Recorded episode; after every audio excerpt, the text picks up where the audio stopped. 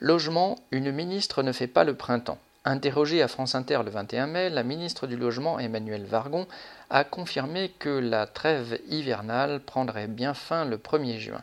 Les 30 000 familles expulsables, selon ces chiffres, le seront donc dans les mois qui viennent.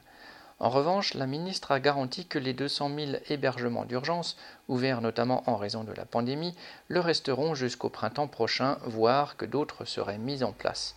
Ce plan coûterait 700 millions d'euros, a dit fièrement la ministre, préparant manifestement l'argumentaire des candidats macronistes et de Macron lui-même pour les prochaines élections. Mais que sont ces 200 000 places alors qu'il y avait au moins 300 000 sans logis avant la crise et que leur nombre augmente au rythme de l'appauvrissement de la population? Que sont 700 millions d'euros pour loger un demi-million de personnes au vu des centaines de milliards que l'État offre à une poignée de milliardaires? La ministre ne craint ni la poursuite de la crise du logement ni le ridicule car, dit-elle, l'activité va reprendre, les salaires vont augmenter, les familles vont de nouveau pouvoir payer leur loyer.